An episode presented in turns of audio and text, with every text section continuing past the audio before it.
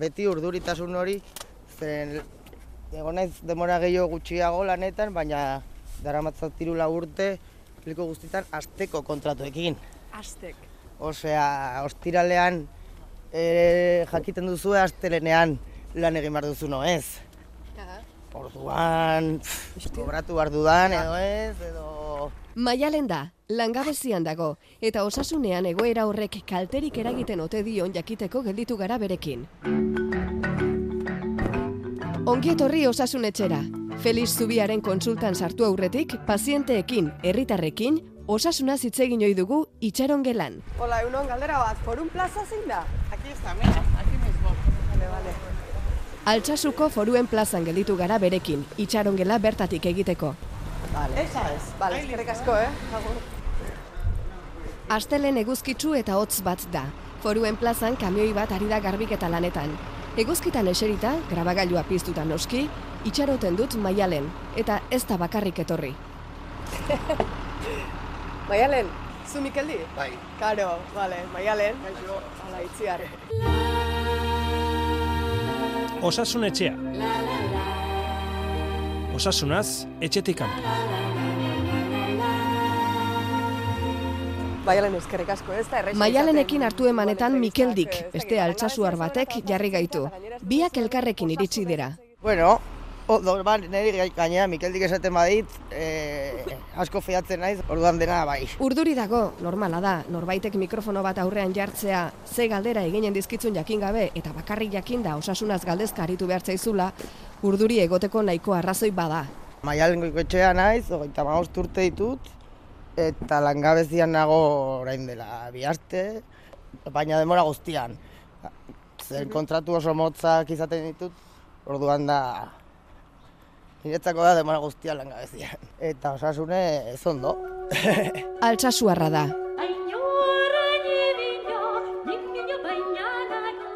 Altsasu, Nafarroa mendebaldeko udalerri bata, sakana aranekoa. Zehazki, Euskal Herriaren erdigunean dagoen burunda bailarakoa. Eta bailara horretako hiriburua da. Bidegurutze garrantzitsua da. Hala errepidez, nola trenbidez, Iruñea eta Donostia hiriburuen artean. Zazpi mila seireunda mabi biztanle ditu. Iruñea eta Gasteiz artean dagoen herririk jendetsuena da. Altsasu bihurtu duzu zuk, osasun etxeko itxaron gela. Eh, oso ondo. Zer moduzko tokia da altsasu bizitzeko, osasungarria? Depende, bai, osasungarria bai, bai, mugimendu asko dago, bai. altsasutik paseatuz goaz hizketan. Bai, ez da, ez da, erreza, eh? Eguzki ateratzea opari da, orain bertan. Eta naramazu kanposantu aldera edo zer? Bai, paseo polita. eta- Kanposantuak beti egoten dira herritan leku politenetan. Karo. Herriaren izenaren inguruko herriko ondaira bat kontatuko dizuegu. Urdiaingo Javier Goikoetxeak jasotakoa. Burunda araneko ibai eta erreken ugaritasunaren ondorioz, altza asko zeuden herriskak. Altza izena jasotzea ekarri omen zuen. Egun batean, herriska hori sute batek erabat kiskaldu eta errautsetatik herri berria sortu omen zuten. Gertaera honek, altza izenari, su atzizkia gehitu omen zion.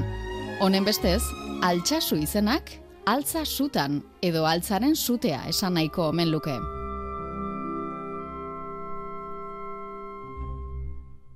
Urbasa mendilerroa biztan dugula, eguzkiak ematen duen herriko estartatik goaz kanposantu aldera. Eta orduan, oso ongi tortzen zait, nahi edo ez nahi atera beharko naiz, orduan, ibili asko.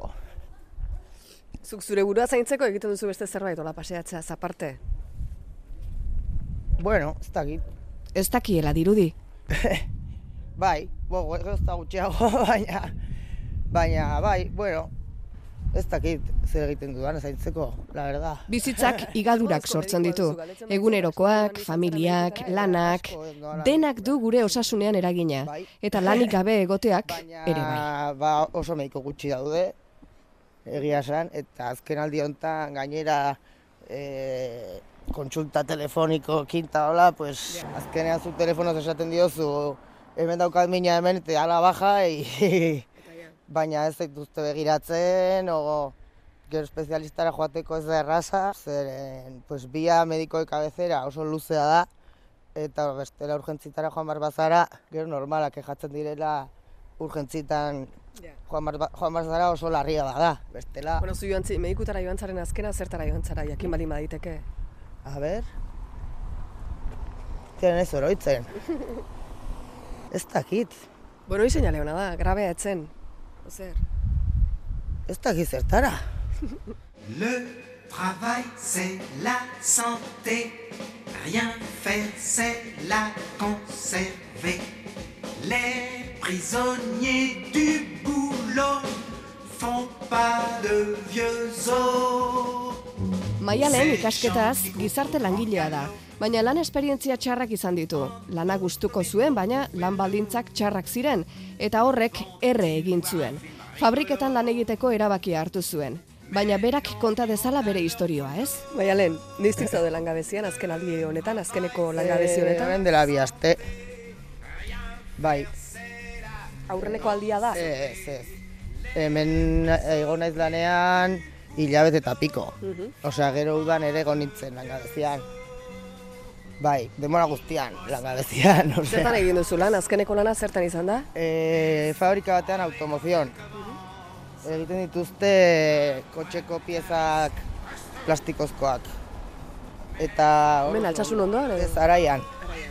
Rotschling o... Eta hor oso ondo. Zema demora? Hilabete eta piko. Ja. Bai, badakit ongi egoten dela, osea lana Ja. ez dela oso gorra, zen gaine, pues, denetarik izan dugu.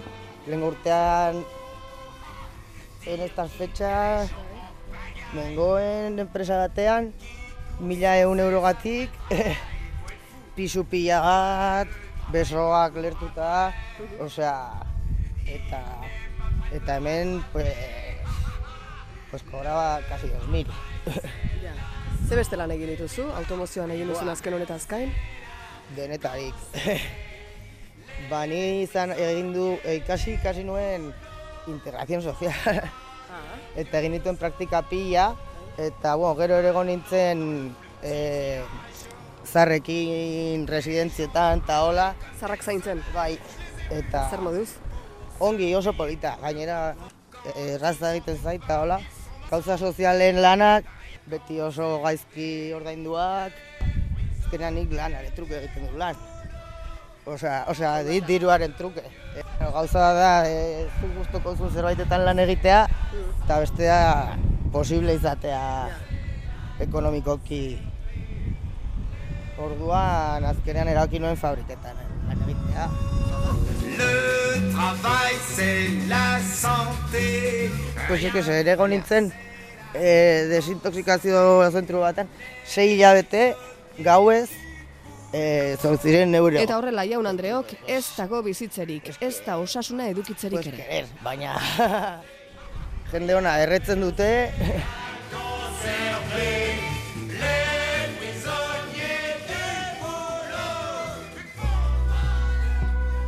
Victor Hugo esana da, Lana, erregulartasunik onena dela, eta aldizkakotasunik okerrena. Honek denak nola eragin dizu osasunean? Ba, ba, beti urduritasun hori, zen egon naiz demora gehiago gutxiago lanetan, baina daramatzat tirula urte, liko guztietan asteko kontratuekin. Osea, ostiralean e, jakiten duzu astelenean lan egin behar duzu no ez. Orduan, Xeriko gaimen banko Bai. edo, nahi duzu igual eguzkian orduan es como un cuelgue constante de, kobratu behar dudan edo ez, edo eta pues horrela. Osea, oitu naiz azkenean. Oit, pues estres, ez da. urduritasun. Bai, bai, bai. Pertsonek gustuko duten lan batean aritzea ezinbestekoa da osasunerako. Gustuko ez den lan batean aritzeak osasun kalteak eragin ditzake, baina baita baldintza txarreko lan bat edukitzeak edota lanik ez edukitzeak ere. Bakoitzaren egoera pertsonalaren arabera, langabezian egotea drama pertsonal, familiar eta gizarte drama bat izan daiteke, pertsonaren osasun psikofisikoa serioski kaltetzen duena. Baduzun antxiedadeik, beldurrik, Ansiedadea beti. Lanak edozein helduri ilusioz bizitzen jarraitzeko ezinbesteko osagai batzuk eskaintzen dizkio, bere autoestimua oreka ezin hobean mantentzeko, Ordainsari ekonomikoa eta erosa almena norberarentzat eta bere familiarentzat, gizarteratzea, prestigio profesionala, nortasunaren garapen edakorra eta heldua, etorkizunerako segurtasunaren pertzepzioa, lan munduaren berezko giza harremanak eta rolak bere gain hartzea eta identifikatzea. Beldurra lehen bai, baina, bueno, gero ere ikusi dut, aunque ez izan fijo, baina gautxinaka joan egin ez lan egiten salbatzeko hilabetea, orduan langabezia bukatzen zaidanean, ja será otro kantar.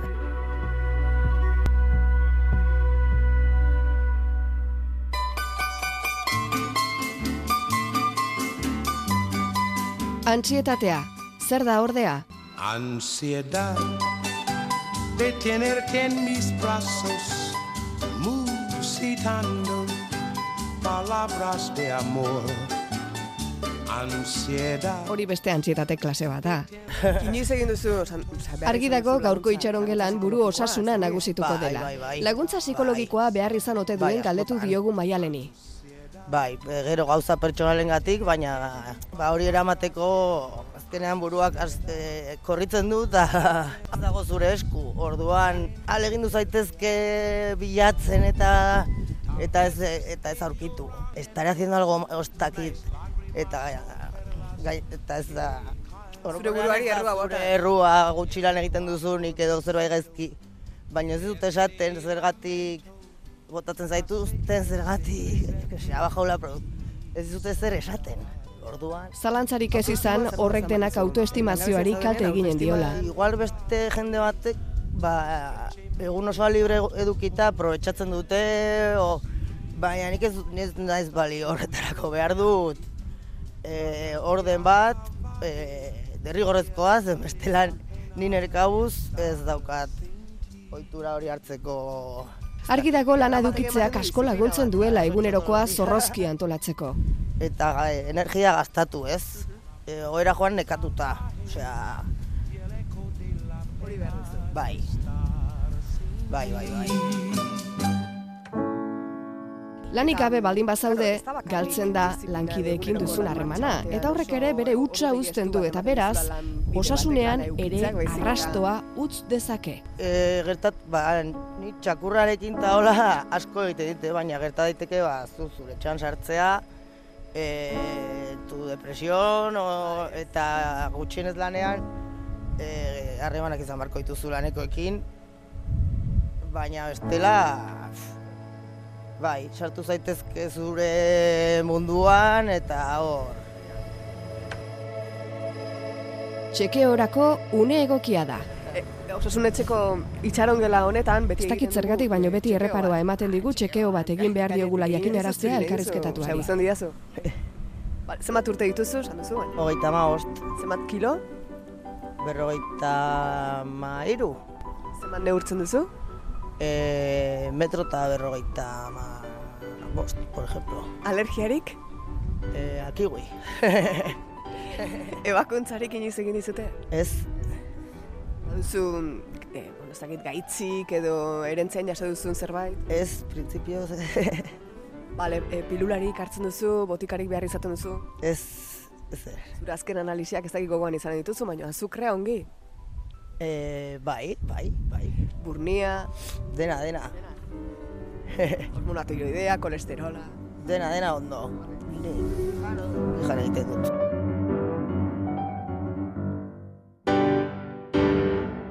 Lan ezberdinak egin ditu maialenek, gehienak fabriketan, eta hoiek kalterik eragin ote dioten galdetu diogu. Orain ez, e, beste lan hau oso eramangarria zelako, baina lehen urtean orain, ba, erortzen zitzaidan zigarroa eta nintzen konturatzen. Osea, e, bai, besoak, el tunel karpiano, osea, hartzen nuen txampua eta ezin nuen ez dut, osea, Eta hori zer lan egiten zenuelako zen? e, film plastiko rollo hauek, ba, makina batetan, baina bada fabrika bat oso zartuta dagona, eta buelta bakoitzean zortzi kilo. Zortzi kilo eta gero hori kajetan sartu, eta destajo. Osea, edo hitzen duzu gorputza, edo bajartzen duzu. Ez da gauza bera langabezian bi egunez, bi hilabetez edo urte betez egotea. Maialen askotan egonda langabezian. Hori da bere ohiko lan martxa. Lan berri batean hasi eta bukatu. Beste bat hartu eta langabezira berriz. Eta horrela. Beraz, jakin nahi izan dugu ea langabeziko zeunetan hasten den bera urduri jartzen. Hirugarren astean. Horrela, beti hirugarren astean. Pasaiatzen naiz igual lasaiago egoten zen azkenean, naiz eta orduri jarri, pues, baina ez dago ondo, lan egin gabe. Enplegua galtzen denean eta langabezia kroniko bihurtzen denean, kaltetutako langileak bere osasun psikosomatikoan oso eragin larria duten izaera nahasmenduaren fase psikologiko batzuk igarotzen ditu. Lanik gabe dagoen pertsonak antxietatez bizi du egoera. Gutxiagotasun sentimenduekin, zorte txar, ahultasun eta beldur izugarriarekin. Lanik gabe gelditzeak jasota dauden hainbat sintoma eragiten ditu. Antxietate iraunkor horrek askotariko eragin psikosomatikoak sortzen ditu. Loaren nahasteak, Bai, bai, bai.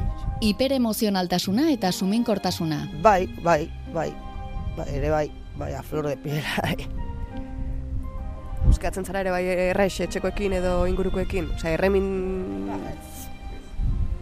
Ez, nik hori ez. bat bateko aldarte aldaketak, Ez da ere, digestio arazoak, nik ustez ez. gernu arazoak, Pixe egiteko gogoa maiz. Ez da. buruko minak, Bai, burko minak bai. muskulu kontraktura mingarriak, Bai, asko, asko. Lepoa eta sorbaldak. palpitazioak, Ez, sexu desira gutxitzea edo desagertzea, ez, nekea ez ere. eta bar luze bat. Beste sintomarik? Urduritasuna, jen, e, orokorrean. Bai, tensio. Egoerak luze iraunez gero, etxipena areagotzen da. Gizabanakoak depresio nahasmendua garatu dezake, lan porrota porrot pertsonalarekin lotuz. Egoera zail batean zaudenean, normalena eta osasungarriena izan ohi da etxekoei, ingurukoei, lagunei kontatzea zer pasatzen zaizun. Ta zer da musikari bat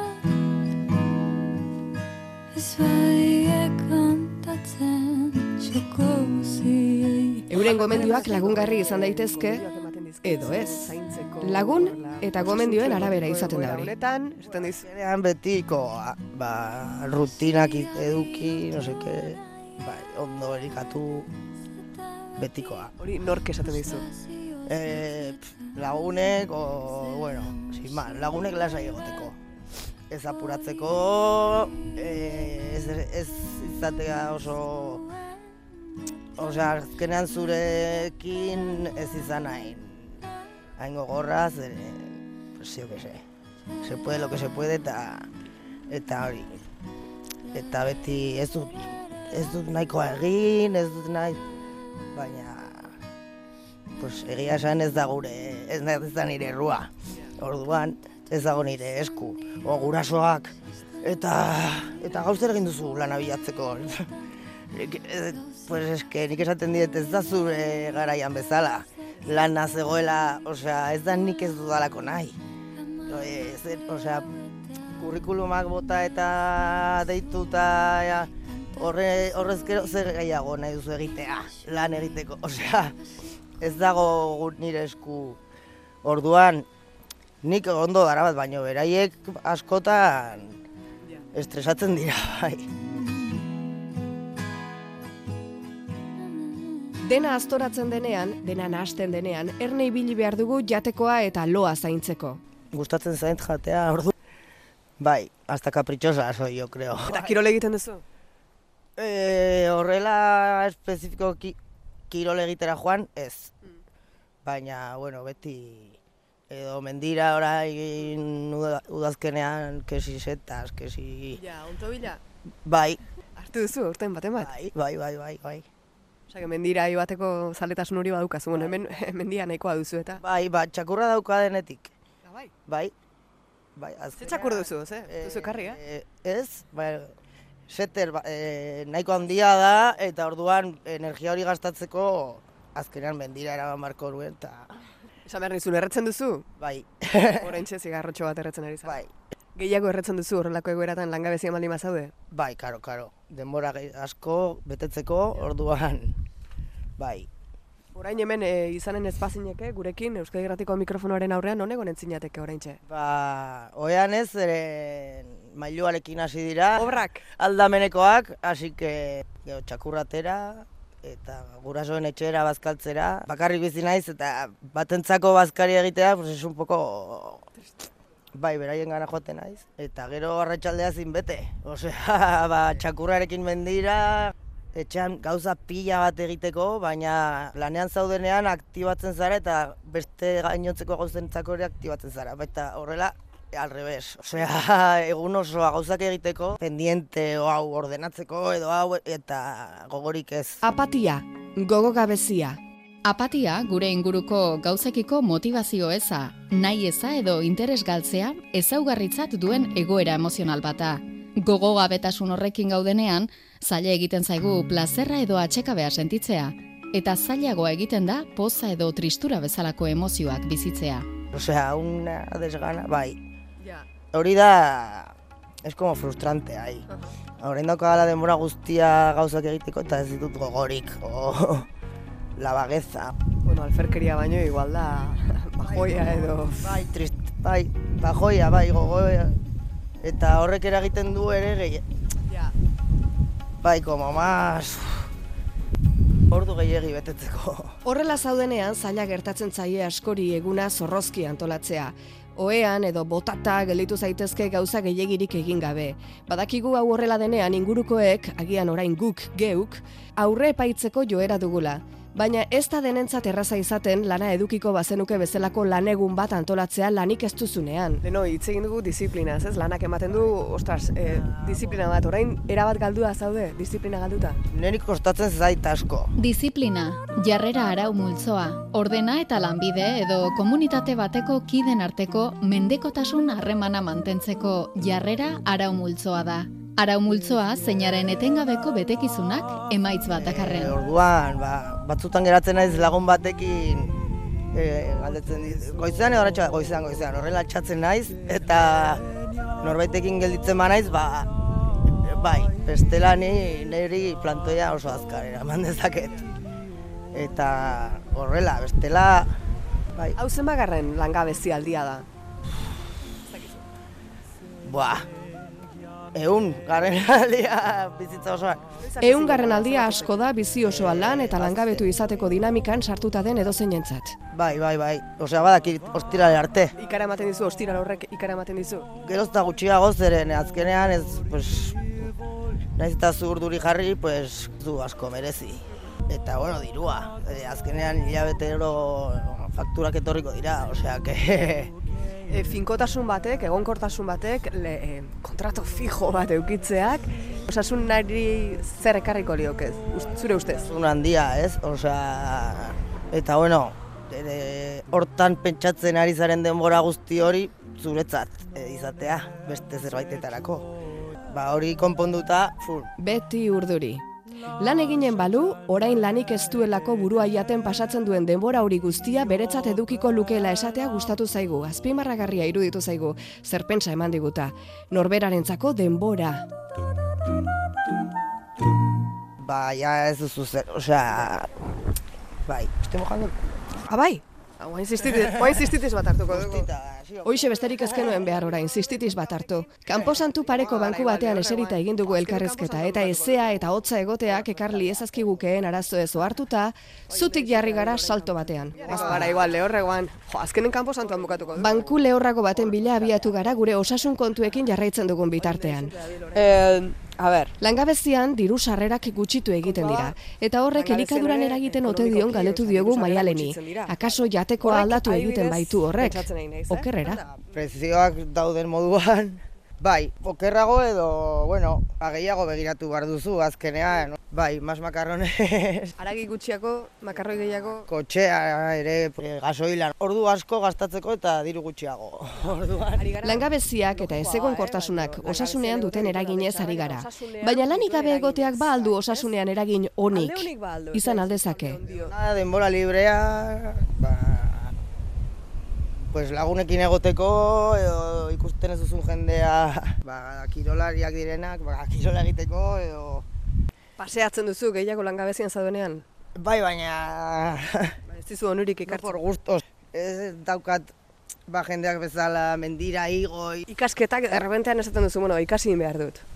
Noiz baita zein naiz, baina gero usten dut ere. Gauzak presak egin ordez, igual lasai egiten hasten zara langabezian baldin bazaude. Ba, ni lasai, bai, kostatzen zai lasai egotea, bai. Nervios eta e, desorden, sobre todo desorden. Aste pare batetan ez ba naute deitzen, basiko naiz bilatzen, baina, baina segun ere. Zeren lan egiteagatik leku txar batera joatea ez dut nahi, ez da. Orain arte beti esan duzu bai, ez etorri zaizun aurreneko gauzari. Gehienetan, bai, baina, ja ez, zere horretaz baliotzen dira. Jendea itzain dagoenez, ba, Zin da zure situazio pertsonala? Gainkarga badituzu etxean, bakarrik zaude? ez, bakarrik, bakarrik nago, gainera nik zorte handia daukat, zere ez dut etxerik ordaintzen. Azkenean hilabetean presio hori hipoteka edo al- alokairua ez daukat. Orduan, Jo, ez ez dizut ukatuko, fijatzen nahi zure eskutan pila bat. Hizketan ari garen bitartean maialenek eskuak ukitzen ditu. Liatzeko zigarroa du batean eta niri atentzioa ematen didate bere eskuek, langile eskuak dira. Eskuekin lan egin duen langile baten eskuak, eskarmentu handia duten bizi eskuak. guztit, bai, azkenean egiten dira eskuak. Askotan fabriketan dira lanak, e, indarra egiten duzula leku txikian. Orduan, e, kontrolatzen ikasten duzun arte, un montón de hostias, bai. Euki duzu inoiz hola sustorik lanean ari zarenean. bai, behin, ba, makina batean horrela mordaza horietako eskularro hartu zidan, Bai, azkenean kontu zibili behar da, a ber, la, ni lanera, lanera joaten naiz, osea, eta lan asko egiten. Baina, segun non sartu eskua, eh, ez du mere, no está pagado esto. Gurasoez hitz Gurasoak egiten segitu dugu. Osasuntsu daude eta ez dute inoren zaintzaren beharrik. Harreman ona du gurasoekin eta horrek asko balio du egoera zaurgarrian zaudenean gehien bat. Bai, biak jubilatuta daude eta ondo osasunez, osea, za- ongi zaude. Bai, bai, bai, bai. Lan egin gabe, lana kentzen du osasuna. Egia berdaderoa, Hombre. lanak ere kentzen du osasuna. Ez dizu galdetu baina, bueno, denek izaten dugu Elkarrezketa bukaera aldera jakin dugu, otzeriekin oso erne ibili behar naiz, izaten dela maialen. Ez ozteko beldurrez ibiltzen dela. Eh, asko erretzen dut, eta orduan ozten banaiz edo gripe hartzen badut, eta ez nahi zaintzen, en 4 días neumonia. Osea, bai, bai, bai, bai.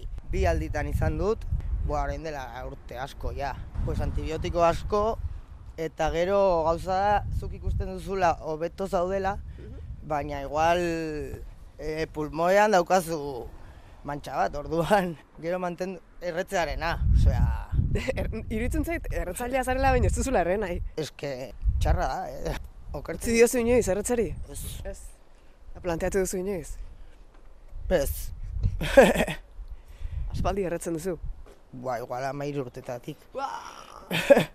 Zure egoera berean dagoen bati, osasun arazoren batez mm, pairatzen ari den bati langabezian dagoenetik, edo urduritasun horrek eta antsietate horrek eragina, holkurik, txoin, eh? Kamiona pas, txoin, txoin, txoin. Emanen zenioke aholkurik. Estetzen da, edo ikusten duzu galduta, o pazientzia, zeren hori ez dago gure esku, osea, merkatua eta lanaren asuntoa, orduan ez du merezi.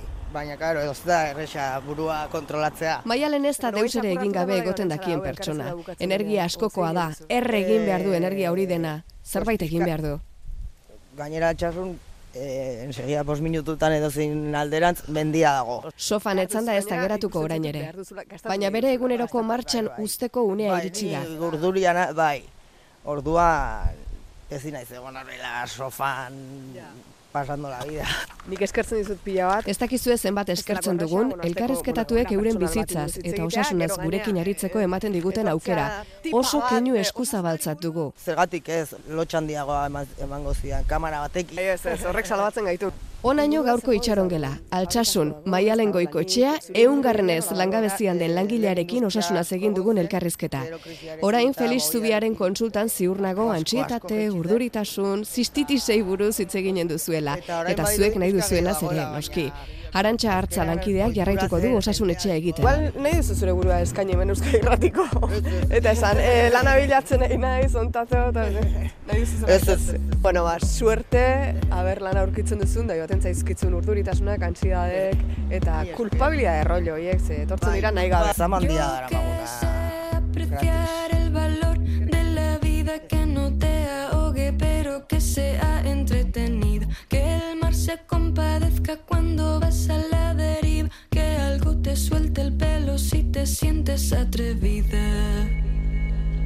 Si te sientes atrevida. Yo puedo activar mi cuerpo de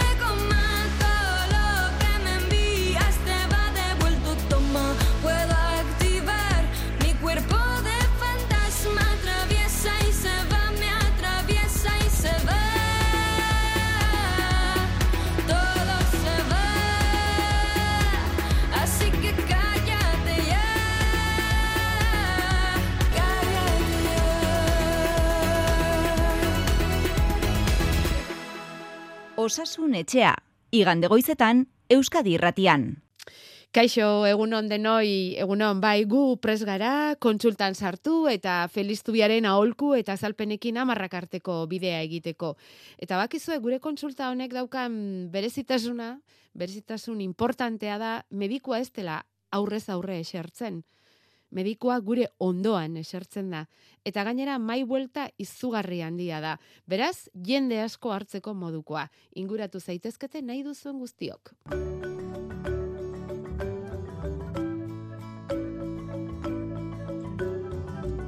Euskadi irratian osasun etxea. Arantxa hartza eta Feliz Zubia.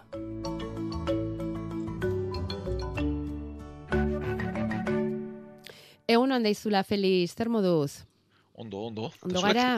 Bai, guere, Bai. bai, ondo, ondo. Hementxe maialen goikoetxearen testigantza entzuten egon gara, eta ui, ze benetakoa izan den, eta aldi berean ze gogorra, ez? Entzutea irula urte eraman ote ditzaken pertsona batek ez da, asteroko kontratuekin, ze neska honek ostiralean ez daki, astelenean lanik izango duen ala ez, hilaren amaierako soldatarik jasoko duen ala ez, eta horrek noski berak aitortu digun bezala, ba urdunitasuna ez ezik, antxietatea ere sortzen du, eta hori noski ulertzekoa da, ez da, Felix? Bai, noski ez, esaten da osasunean, bueno, ba, erabateko ongizatea bilatu behar dela, ez, e, fizikoaz, ba, oroitzen gara, psikologikoaz edo burukoaz gutxiagotan, eta Bai. sozialaz, ez? Bai, Eta, bueno, ba, denak ustartuta daude, ez? E, azkenean gizartean gertatzen denak, egunero gertatzen denak, e, gure bizimoduan gertatzen denak eragiten dio ba, denon osasunari, eta kasu honetan, ba, buru osasunari ere bai. bai.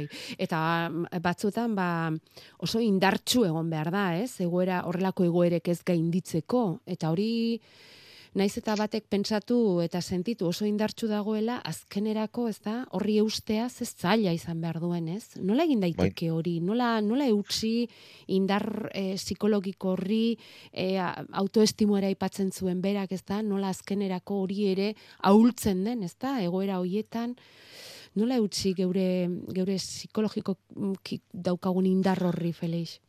Bueno, hori ez da erraza ez, eta medikuntzaren gaindi diban galdera bada ez, e, pertsonak noski behar duela ez, e, horrelakotan ez ondoratu, autoestimari eutzi, buruari eutzi, egoera horretan ez, e, hainbeste denbora mantentzeko ba, bueno, e, ideiak garbi izan, jakinez, bizitza zer den, lehentasunak non dauden, eta bestelako heldu. Eta beharrezkoa baldin bada, maialenek egin duen bezala, ez da, hasieran ingurukoei laguntza eskatu, barrua ustu, familiakoekin, lagunekin, eta bestela, ba, laguntza profesionala eskatu, ez da, berak esan duen bezala. E, berak onartu du eta e, horre jakina egoera zail eta luze horretan lagundu egin diola. Azken finean, Felix, buru osasuna, hogeita bat garren mendeko arazorik handienetako bat, ez da? Beti esan dugun bezala. Bai, alaxe da.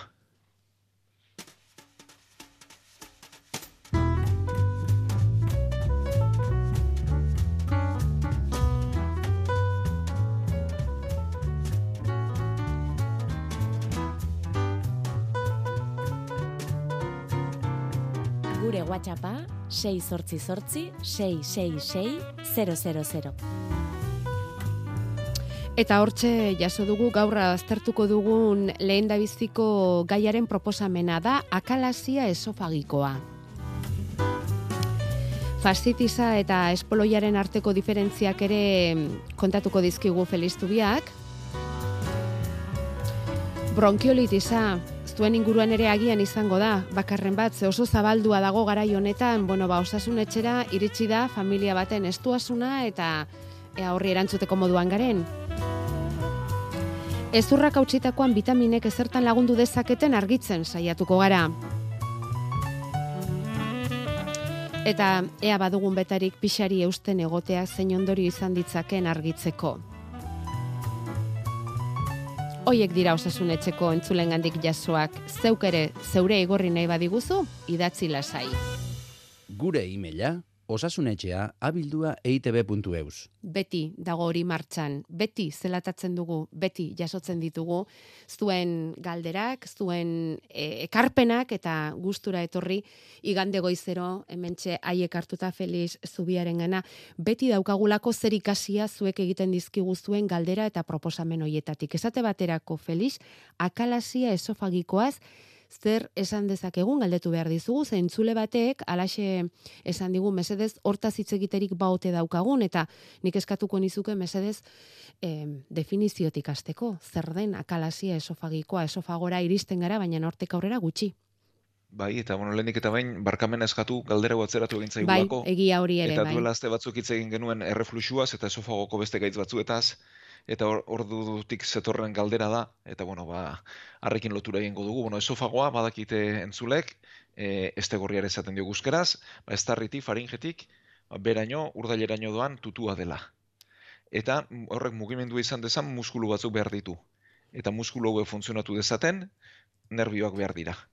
Ordan, akalasian, e, jatorri ez ezaguneko gaixotasun bat den honetan, e, nerbioiek kaltetu egiten dira, eta ez dute berantz bultzatzen. Ordan, esofagoa, ba, tutu luze bat izatetik, zaku bat izatera pasatzen da, mugimendurik gabeko zaku bat izatera pasatzen da.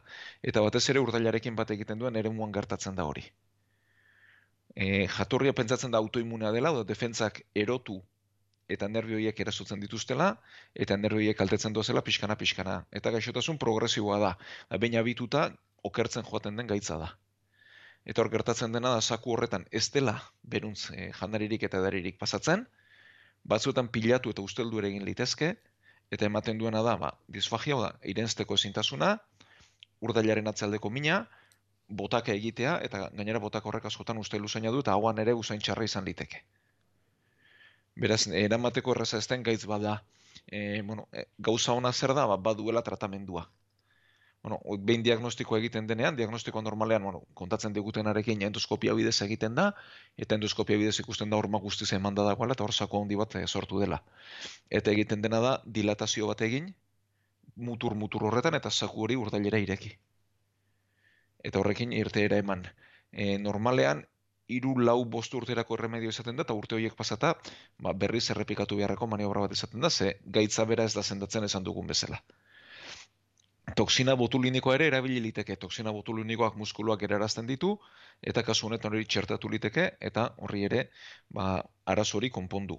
Eta azken azken erremedio bezala, ba, kirurgia badukagu, ebakuntza bat egitea dukagu, e, hoi, ba, baita ere zaku horri irte ere emateko, eta aurrera egin dezan. Baina aurretik aipatu duzun hori ere kirurgia egingo da, ez? E, lehenik eta baina endoskopia bidez. Ah, bakarrik, endoskopiarekin Bai. nahikoa? Ah, bai. endoskopiarekin Mhm. nahikoa, bueno, endoskopia bidez, endoskopioa bere erabilita, endoskopioa tutu bada kamara bat Bai, duena, bai. hortatik barrena baloi bazartu, Aha, baloi hori puztu, eta bukaera, no da, zakuaren bukaera zabaltzen da, ah, bale, pasara izan dezan. bale, ez dago kirurgia beharrik. Aurren, eta hori da, behintzat hori da baina- lau bost bat urte iraun dezakeen Hori da. soluzioa, ez? Da. bale. Mm, ze desagradablea, ez, Felix?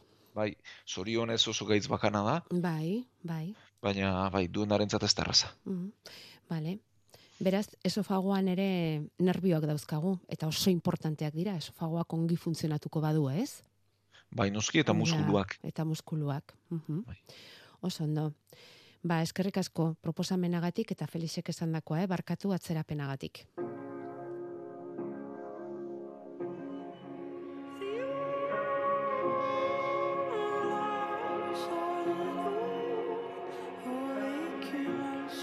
Mezuak grabatzeko bederatzi lau iru 0 bat bibi bost 0.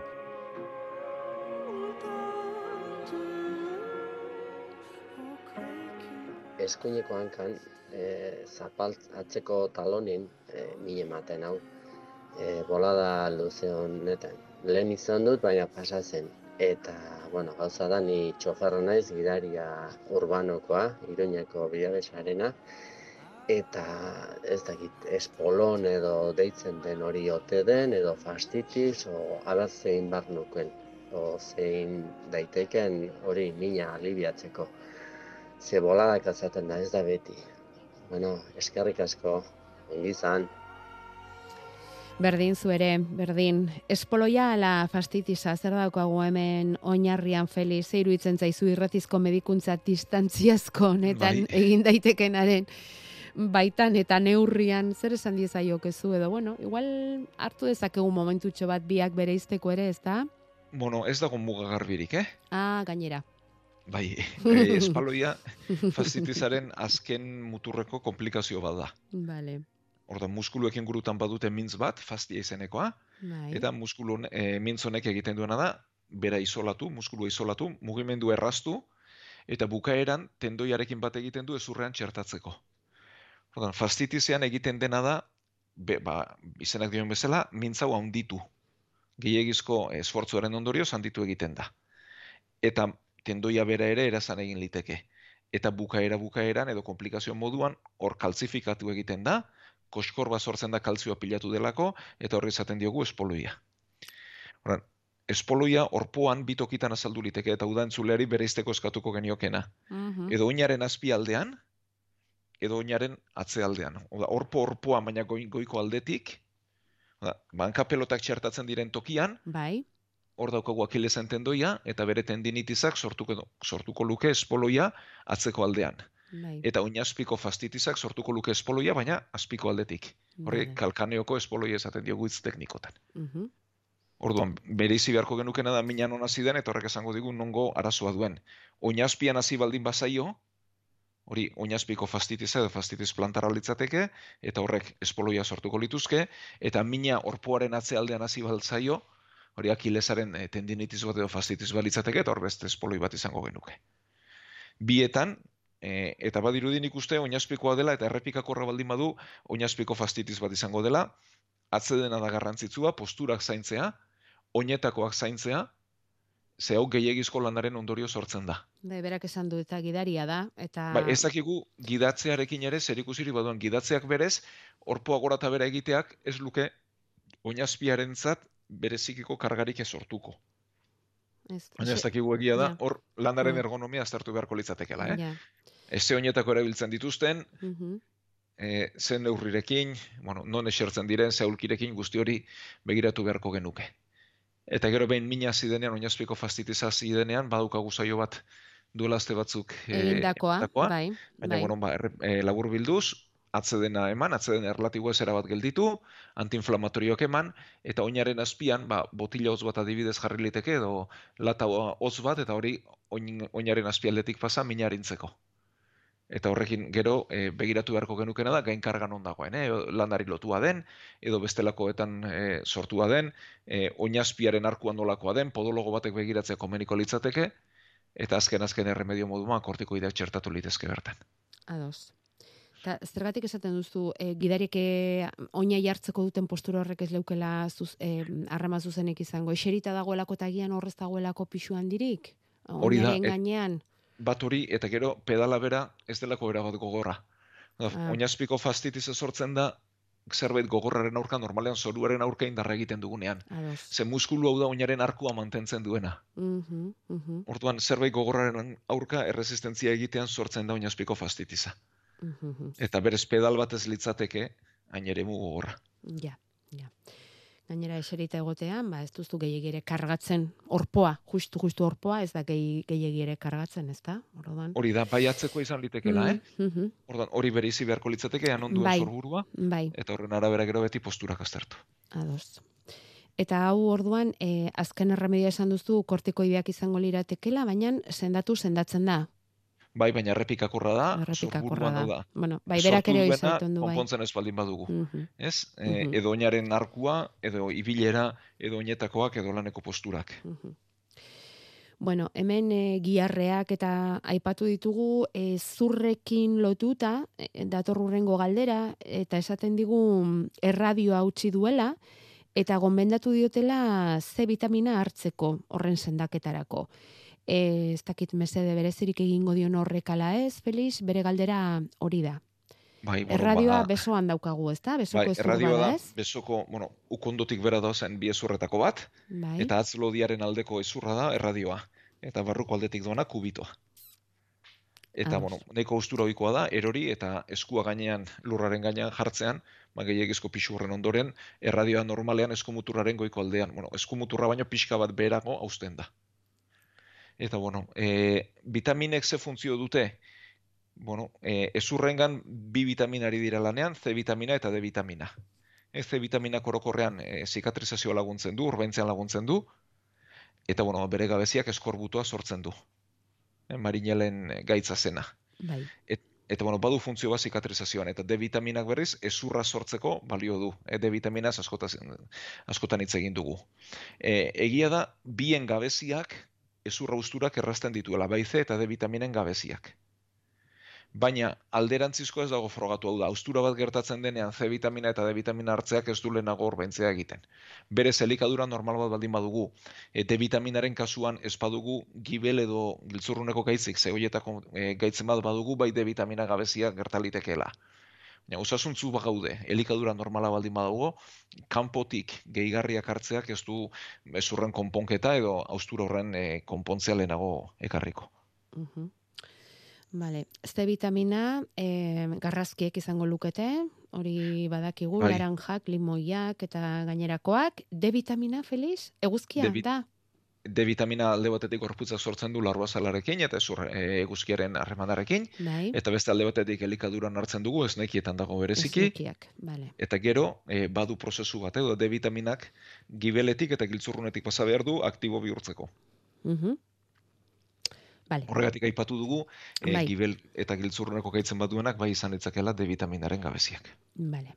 D vitaminak ez durra sortzen lagunduko luke zuzenean, C vitaminak berriz zikatrizazioan edo orbaintzean, eh?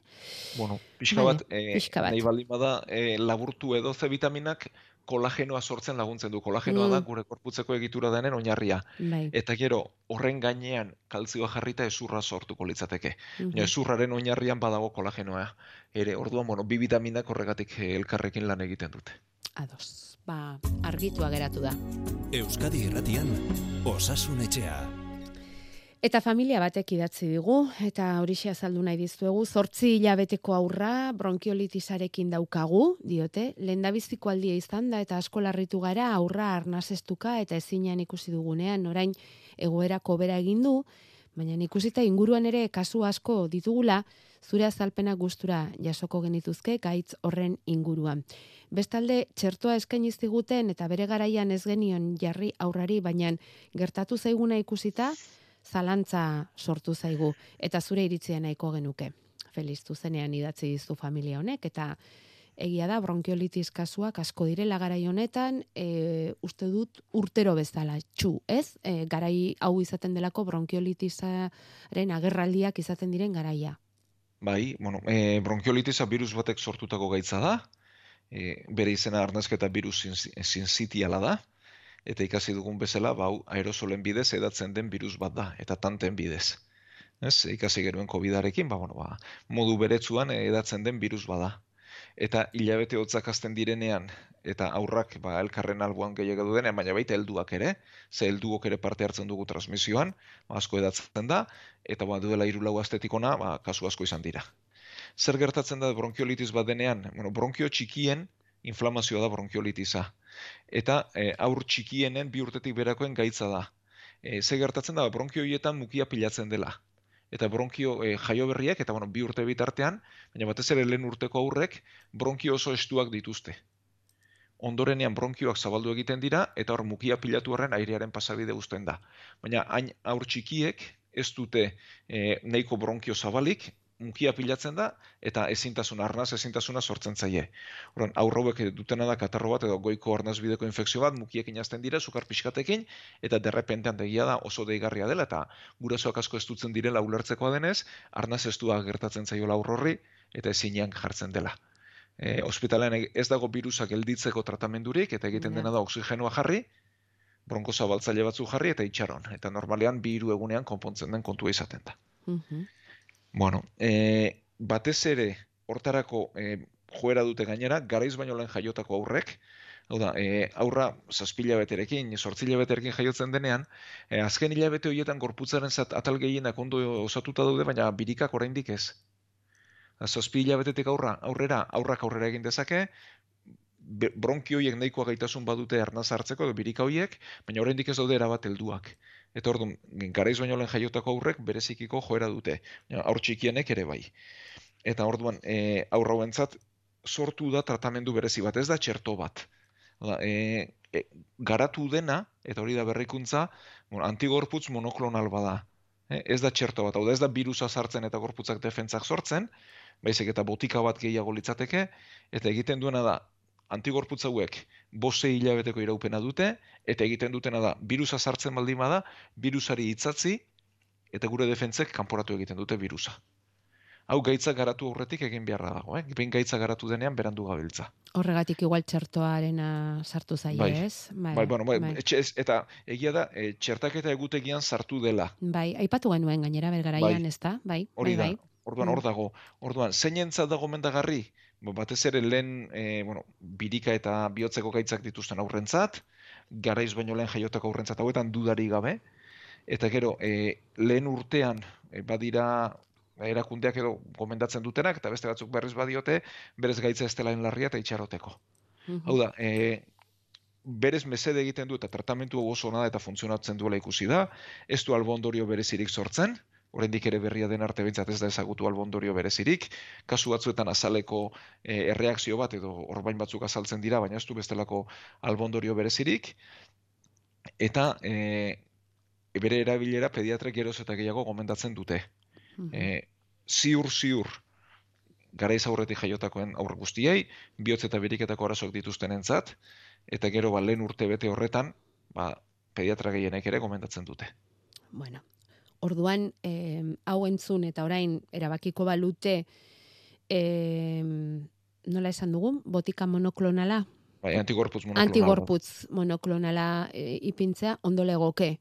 Edo, behin gaitza Bai. pasata igualez, edo zer? Bo, Bengaitza pasata berriz aurten izatea raroa litzateke. Mhm. Egia da, bi urteraino badela e, bronkiolitisa garatzeko arriskua. Zortzi hilabete dauzka. Hori dago, bueno. Eta behin txertatuta bose hilabete irauten ditu. Mhm. Bueno, orduan berez, e, bigarren bat hartzeak, ba, behar, aurtengoa nik uste egina dagoela. Babestua dago, ezta? Bai, Babes naturala daukaia. hori da. Mhm. Baina datorren urterako hartzeak, ba, bai, gomendatuko, gomendatuko genukela, bere kasuan behintzat. Vale. Bueno, eta galdera hau ez da gaur erantzutekoa, eh, Feliz, baina zergatik azkena birikak osatzen dira? Ba, Ez da gaur erantzutekoa nahi baduzu, eh? ez, ez, ez, ez, ez, oso polita da. Ba, beste Eh, baterako, beste baterako bukatu beharren gaude eta zergatik osatzen dira azkena birikak. Ze, eh, bueno, ba hori, osaketaren ordena, hitz egingo dugu beste batean.